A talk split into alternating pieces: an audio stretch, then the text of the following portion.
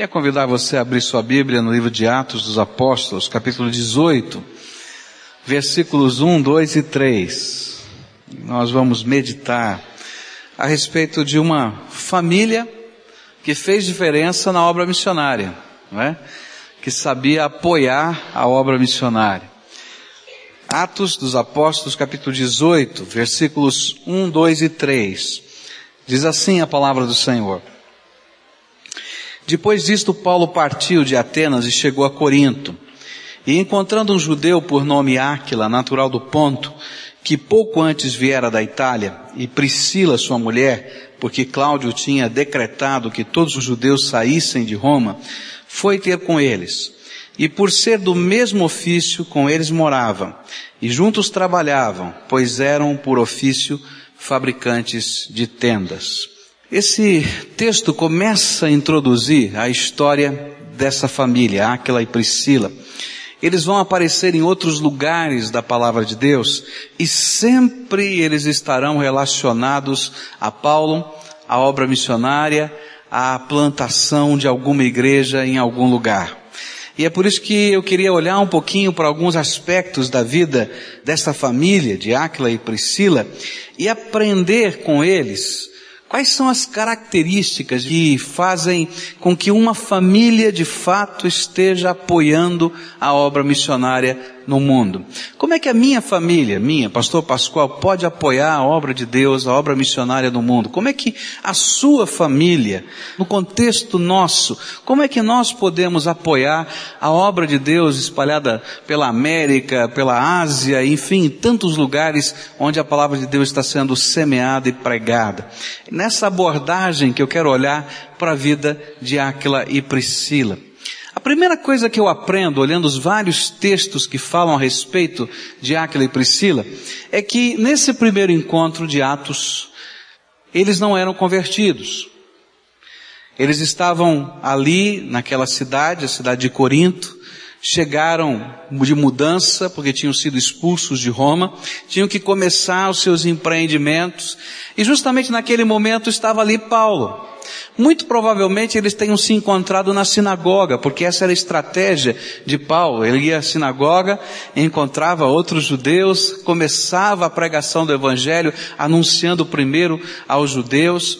E nesse contexto, a palavra de Deus foi entrando no coração deles, houve uma certa afinidade espiritual, emocional, e começaram a trabalhar juntos. Segunda Coríntios vai nos dizer que Paulo, durante todo o tempo que esteve na cidade de Corinto, ele trabalhou fazendo tendas.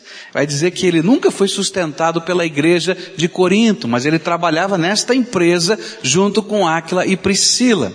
Mas foi nascendo uma amizade, foi nascendo algo muito gostoso, muito íntimo, muito profundo entre esta família e o missionário.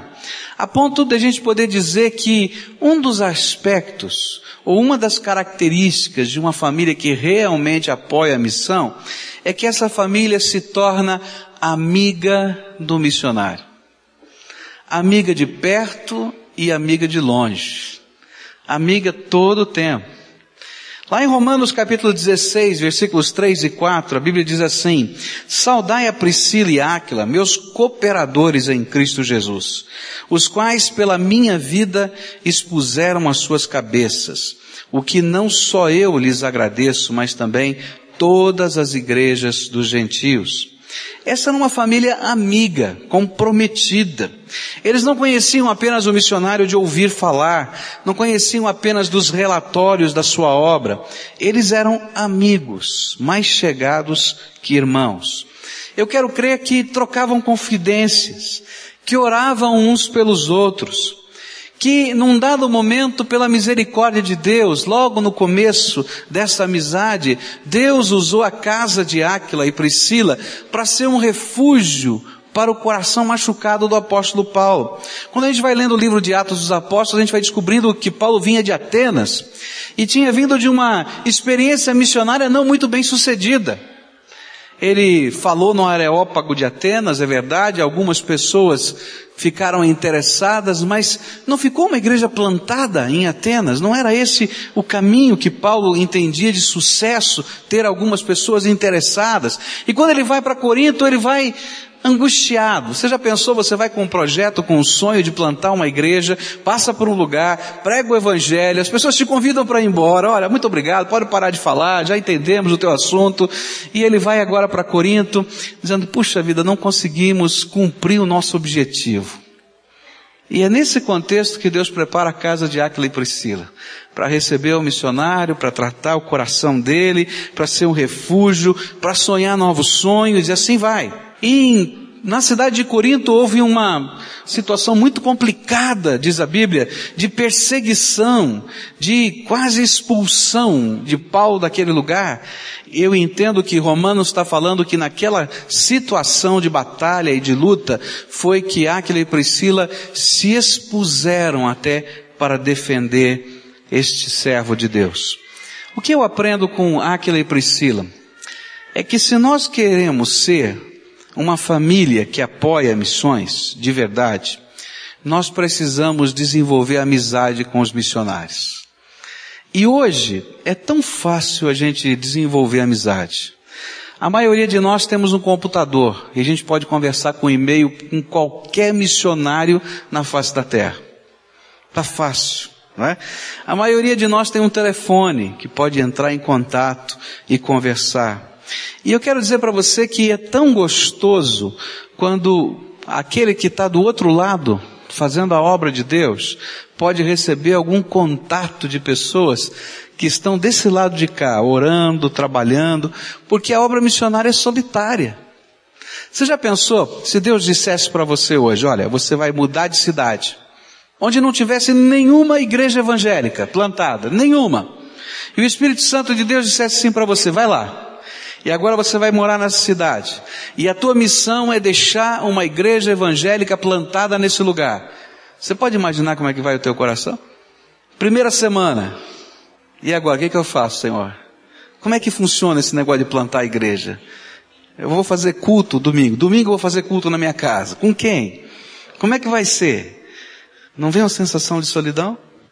Agora você imagina se nessa hora que está havendo essa situação, chega um e-mail para você, dizendo assim, olha, eu sei da batalha que você está vivendo, mas nós estamos unidos a você em oração. Como faz bem esse negócio? Como mexe com a nossa alma? Como nos motiva? Como nos ajuda? E eu diria para você que uma das maneiras de apoiar missões é quando a gente trabalha essa interligação gostosa. Eu quero dizer para você que quando nós estivemos lá na França visitando Dagmar e o Eliseu, um dos momentos mais alegres daquela casa foi quando as filhas deles receberam as cartinhas das suas amigas mensageiras do rei. Nós mandamos um pacote que as meninas escreveram aqui da igreja para elas que estavam lá. Ah, mas aquilo foi uma festa. Eles pegaram, pegaram aquele envelope, começaram a olhar quem tinha escrito, correram para o quarto e depois voltavam com aquilo para mostrar para a gente o que fulano tinha dito, o que Beltrano tinha dito. Que coisa gostosa, motivadora e tão simples de fazer. Outra coisa gostosa, uma das nossas missionárias na África falar do bem que fez quando chegou uma caixa de sapatos lá para ela, né? cheia de presentinhos pequenos, coisas simples, no dia de Natal, perto do dia de Natal. Sabe, o problema não é o valor monetário dos presentinhos que estão dentro da caixa, mas é dizer, puxa vida, o povo a que eu pertenço ainda se importa comigo. Eu não estou esquecido nesse local. E é nesse sentido que eu acho que nós podemos aprender muita coisa com relação à obra missionária. Eu tenho um sonho, um sonho de que um dia cada célula dessa igreja, cada classe da escola dominical, cada organização da igreja tenha adotado para si um dos missionários da nossa igreja. Dizer, isso aqui é nossa responsabilidade. Nós vamos orar por ele, nós vamos cuidar dele, vamos saber como é que vai o coração, como é que vai a vida. E gente, não é complicado. Hoje com os meios eletrônicos de comunicação, a gente pode conversar com eles todo dia se quiser. Todo dia. Sem gastar nada, vamos dizer assim, já embutido no nosso custo normal do provedor da internet. Não é? Essa é uma questão de coração e de visão, onde a gente vai aprendendo a repartir com as pessoas. Como é bom quando toca o telefone e que a gente pode conversar e abrir o coração. A gente telefona e compartilha coisas e divide coisas com que a gente não tem com outras pessoas para compartilhar e para poder dividir. Como isso faz bem? Quando de vez em quando a gente pega o telefone lá em casa e liga para alguns dos nossos missionários e gasta algum tempo para ouvi-los, para saber o que está acontecendo, para saber o que é que vai doendo dentro do coração, como Deus usa esse tempo para poder trabalhar a alma. Você já pensou que é gostoso num lugar desse? Eu coloquei para você essa cena, né? De você mudando de cidade e tendo que plantar. Se de repente chegasse uma equipe da sua igreja para visitar você e ajudar você na obra missionária? Já pensou que coisa boa, que motivação?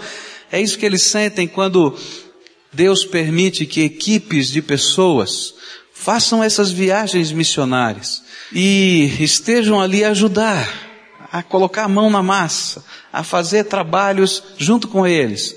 É bênção de Deus. A primeira lição que eu aprendo com essa família é, se eu quero apoiar missões, eu preciso ser amigo dos missionários. Tome informações com a área de missões aqui da nossa igreja. Você que tem um e-mail, escreve. Escolhe um missionário. Não escreve, não escreve para todo mundo que você não vai conseguir manter, mas um você consegue não é? Um só, dizer, olha, estou orando por você, o que está acontecendo? Olha, eu quero saber sobre o seu coração. Não fala só sobre ministério, não. Me fala como é que vai o teu coração. Como é que vão as lutas, não é? Olha, eu queria ministrar na tua vida por isso, por aquilo. E a obra missionária passa a ser nossa também, junto com eles.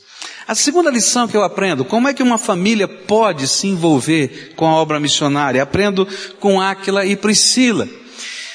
Uma coisa simples, simples, mas tão complicada quando chega o período deles retornarem ao Brasil. Nossa casa é a casa do missionário.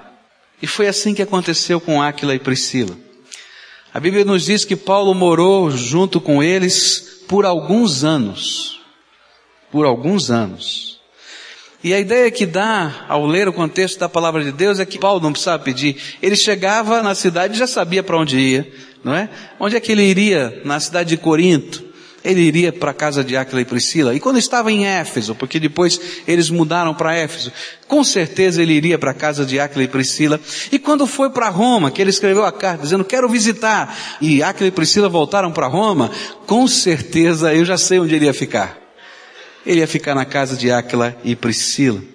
E aí surge um tipo de hospitalidade diferente, onde nós nos envolvemos de tal maneira com as pessoas que elas se tornam amigos mais chegados que irmãos.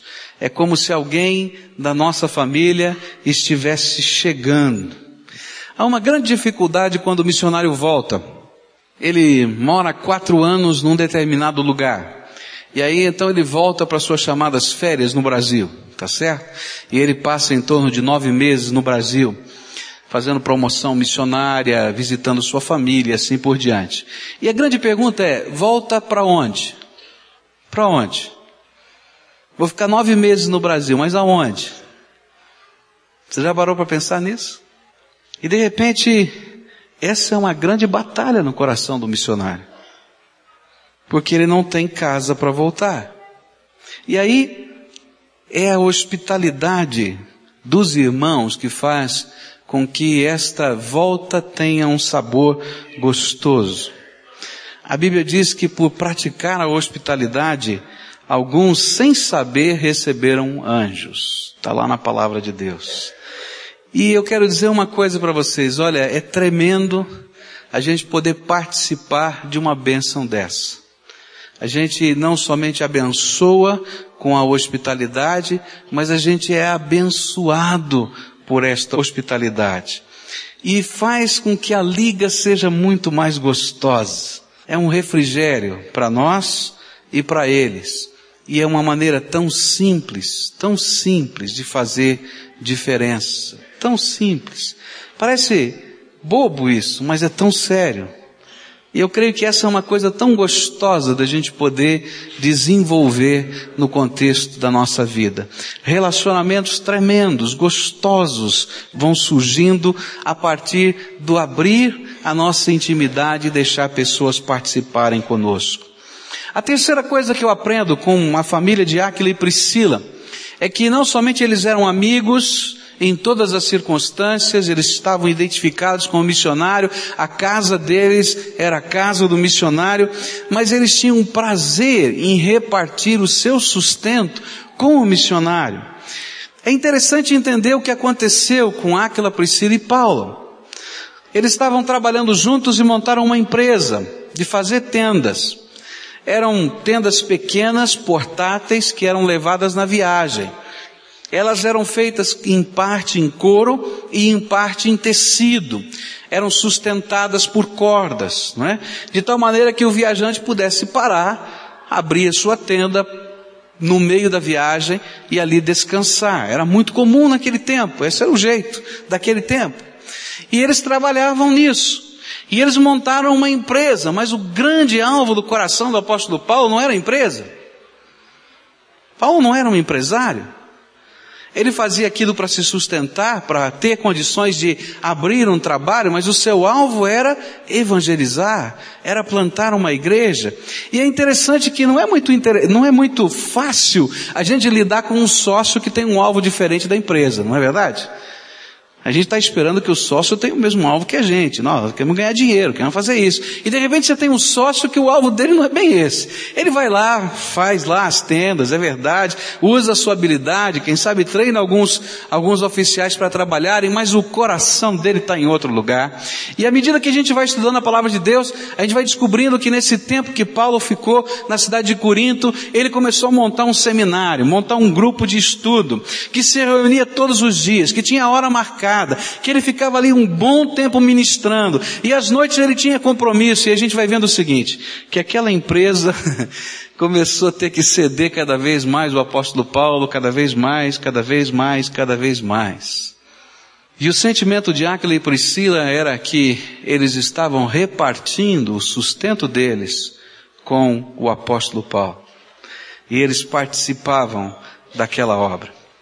E a coisa vai um pouquinho mais forte, porque quando chega a hora de mudar de Corinto para Éfeso, por causa dos problemas que estavam havendo por causa da fé na cidade de Corinto, Aquila e Priscila juntam toda a sua bagagem e dizem, nós vamos juntos.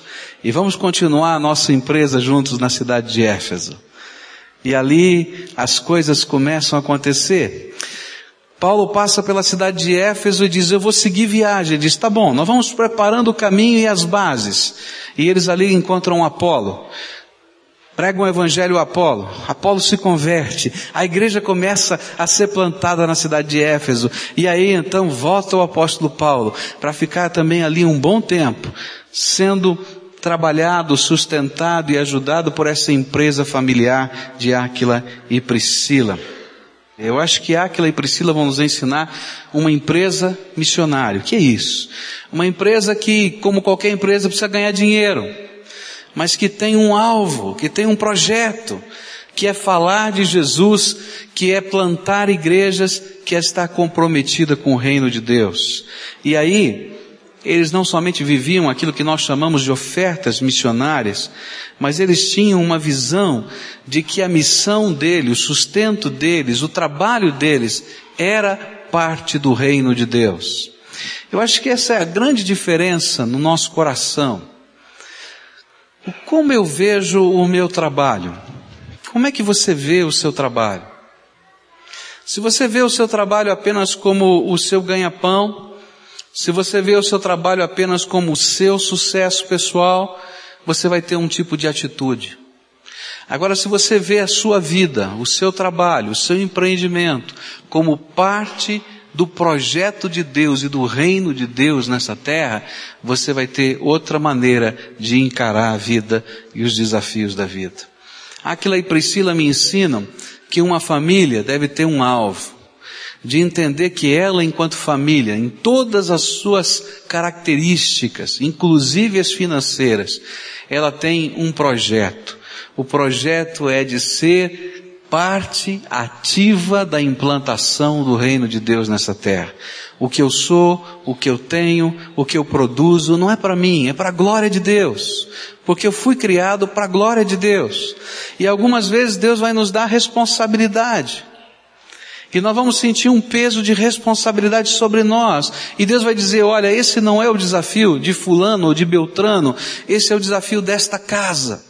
Esse é o desafio desta família. E nós vamos assumindo aquilo e entendendo que é graça de Deus sobre nós. E nós vamos fazer a nossa parte no reino. E não fazemos isso como peso.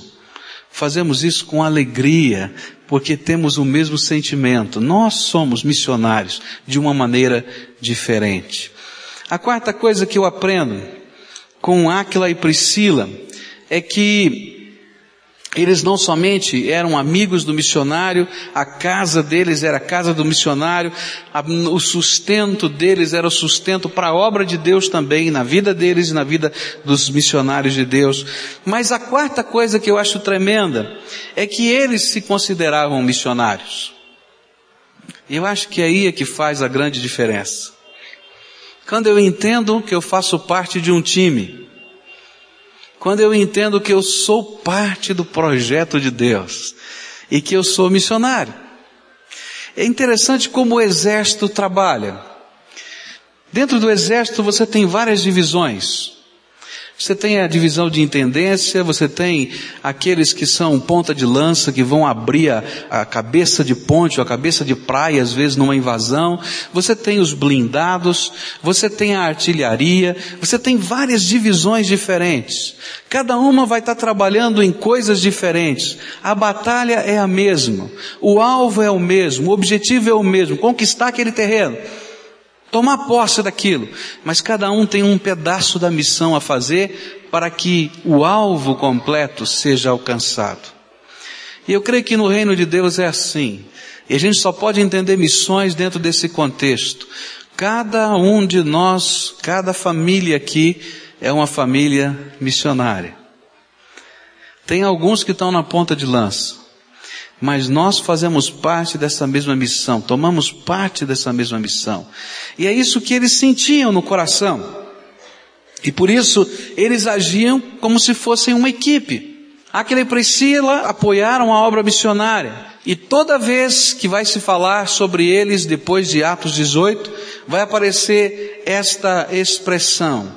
E a igreja de Deus que se reúne na sua casa. Ó, oh, mando minha saudação a Áquila e Priscila. Pessoas que fizeram isso, aquilo, aquilo outro. E a igreja de Deus que se reúne na sua casa. 1 Coríntios 16, 19, Romanos 16, verso 5 vai dizer isso. E a ideia que tem é que Áquila e Priscila tinham tão clara consciência de que enquanto Paulo estava indo aqui, acolá e fazendo isso, aquilo, aquilo outro, eles eram aqueles que mudavam de cidade onde não tinha igreja nenhuma. E abriam a casa deles para que uma igreja nascesse dentro da sua casa. E sabe quem eram os missionários que iam plantar essa igreja que ia funcionar dentro da sua casa? Áquila e Priscila. Uma das coisas bonitas que a gente vê no ministério dos atletas de Cristo é essa visão. Os atletas brasileiros saem do Brasil, vão para lá, para cá, e aqueles que saem comprometidos com o Evangelho saem com esse propósito. Nós vamos, aonde estivermos, ser missionários do Senhor Jesus. E dentro da nossa casa vai nascer algum núcleo do Evangelho, e nós vamos pregar o Evangelho. Agora, por que é que Deus te colocou no prédio em que você está? Por que, que Deus colocou você no condomínio fechado que a gente não pode entrar a menos que você esteja lá? Por que será que Deus colocou você na empresa que você está? E se você não tiver essa visão de que você é um missionário, você nunca vai apoiar obra nenhuma missionária, porque você não vai entender os desafios dessa obra. Mas no dia que você estiver batalhando, entendendo que você é parte dessa equipe, faz parte desse exército, a alegria do Senhor vai estar no seu coração. A alegria do Senhor de fazer e de participar dessa obra. A Bíblia diz que eles mudavam de cidade segundo a necessidade da obra. Eles foram de Corinto para Éfeso, de Éfeso voltaram para Roma e a igreja estava reunida na sua casa.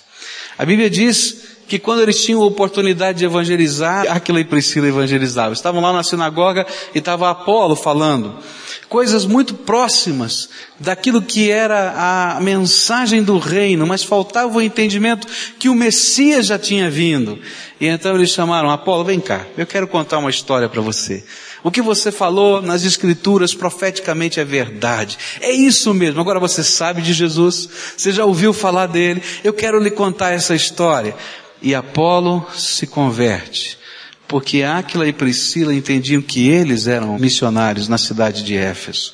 E foi um homem de Deus que fez uma revolução espiritual no mundo entre os judeus. É aquele que sabe que onde está, está para abrir portas. Abrir portas para a ação missionária. E aí lá em Roma, ele está ali, Paulo diz, eu quero estar lá com vocês. Eu quero visitá-los. E eu tenho certeza que ele estava contando com Áquila e Priscila para abrir portas na cidade de Roma, para ele poder ali entrar. Eu queria concluir essa meditação dizendo para vocês o seguinte: falar de missões é fácil. Tem muita história bonita da obra missionária, comovente. Orar por missões também é fácil. Porque há tanto desafio que se a gente tomar conhecimento, vai se sentir motivado a orar. Eu diria até que contribuir para missões não é difícil. Porque a gente se sente envolvido, motivado, há tantos apelos, a gente vê tantas coisas, a gente diz, bom, eu vou fazer alguma coisa. Mas eu acho que esse não é o grande desafio de Deus para mim e para você. O grande desafio de Deus é que a gente tenha um coração missionário. Que a gente se comprometa com a obra de Deus e com os obreiros de Deus. Que a gente se sinta parte desse mesmo time. E que isso não é pesado. Essa é a razão da minha existência. Eu fui criado, diz a Bíblia, para ser para a glória de Deus. Você já pensou? Se cada casa tivesse um núcleo da igreja de Deus se reunindo ali, se lá no condomínio em que você mora, esse núcleo tivesse acontecendo, funcionando, já pensou? Quantas pessoas seriam alcançadas? Quantos Apolos seriam convertidos? O difícil é a gente entender que Deus chamou a mim e que Deus quer me enviar a mim e que Ele quer que eu seja comprometido não como um acessório do processo, mas como alguém que faz parte desse time e que está de cabeça, de alma, envolvido com o maior de todos os projetos da humanidade, a salvação eterna. Porque o resto vai passar, qualquer projeto vai passar, qualquer projeto, tua empresa vai passar, teus estudos vão passar, qualquer projeto vai passar, mas o maior de todos os projetos a que fomos convidados a adentrarmos e tomarmos parte é a salvação eterna. Semear o coração com aquilo que não passa de jeito nenhum, porque é graça poderosa de Deus. Amém?